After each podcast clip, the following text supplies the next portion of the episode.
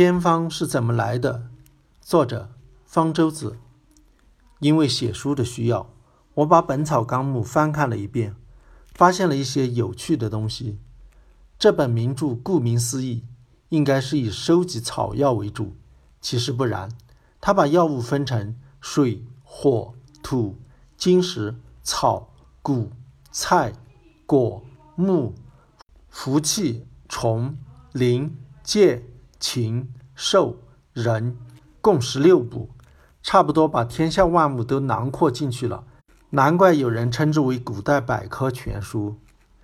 不过与其他百科全书不同的是，《本草纲目》是药书，记载天下万物的目的是为了用它们来治病。例如，服气部记载了裤裆、汗衫、衣带、头巾、裹脚布、蓑衣、草鞋、死人枕席、日历、钟馗像、桃符。蒲扇、蒲席、锅盖、蒸笼、竹篮、扫帚、马半绳、厕筹、尿桶等种种日常用品，不是为了介绍它们的日常用途，而是为了说明它们烧成灰或者金汁能够治疗什么样的疾病。这在今天看来，难道不有趣吗？《本草纲目》收录的很多药方，很显然是所谓偏方。对此，李时珍有时会试图给出理论解释，证明其有效性。在水部记载了不同时节下的雨水可治不同的疾病，例如夫妻各饮一杯立春雨水后同房，治疗不孕症有神效。李时珍解释说，这是取其姿势发育万物之意也。《本草纲目》记载了多个治疗不孕症的偏方，有的比这还要离奇。例如有一个是。在上元节时偷来富家灯盏放在床下，就能令人怀孕？为什么呢？没有解释，也令人百思不得其解。有的偏方虽没有解释，但是可以猜出来其缘由。据《本草纲目》说，鱼骨梗喉，把渔网煮成汁或者烧成灰喝了，就能让鱼骨掉下。他没有给出理论依据，想来是因为既然渔网能够捕鱼，其汁灰捕鱼骨。也不在话下吧。对这些奇特的偏方，李时珍显然深信不疑，而且还赞叹其奇妙。他记述说，有人上吊死了，把上吊的绳子拿来烧成灰，水服能够治狂癫，并感叹道：“观此，则古书所载冷僻之物，无不可用者，在遇元机之徒耳。”这些用来治病的冷僻之物，起初可能只是出于某个人的异想天开。或许也真有人实验过，证明其有神效，于是就成了经验之谈。毕竟长期不孕的人是有可能碰巧怀孕的，狂癫是有可能突然变好的，卡喉的鱼骨也有可能在喝了水、吃了灰之后掉下去的。如果刚好用了这些偏方，就能作为其有效的证据。偏方无效的时候当然更多，不过人们的天性是倾向于记住有效的个案，并啧啧称奇。却容易忘记无效的情形，所以算命先生不必担心会失业。偏方的疗效会比算命更为普遍和显著，因因为许多疾病不仅可以自愈，而且在心理暗示的作用下会更容易自愈。因此，偏方所用的药物越是冷僻，越是珍惜难得，越是污秽苦臭，对患者的心理暗示作用就越强，治疗效果也就会越好。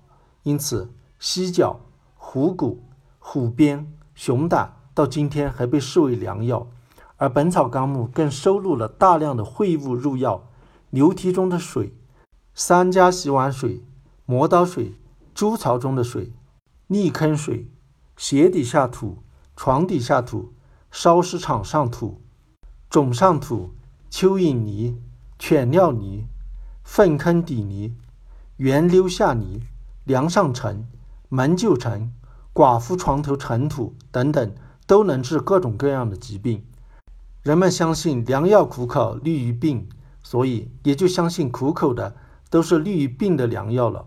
同样，人们相信以毒攻毒，所以毒物也就被用来作为解毒的良药。《本草纲目》的牙轴是人部，据说人的身上都是宝：头发、头垢、耳屎、七头垢。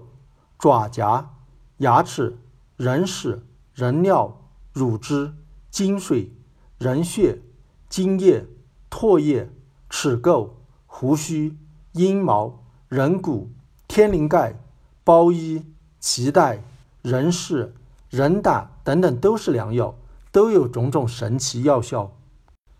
当然，并不是中国古人就特别古怪，其他民族的古代医术也是如此，都有存在把珍稀、污秽、有毒之物当良药的问题，缘由应该相同。只只不过《本草纲目》这部百科全书把这些东西全收集罗列在一起，所以才显得格外突出。没有人会否定《本草纲目》中收录了古人许多的宝贵经验在里头。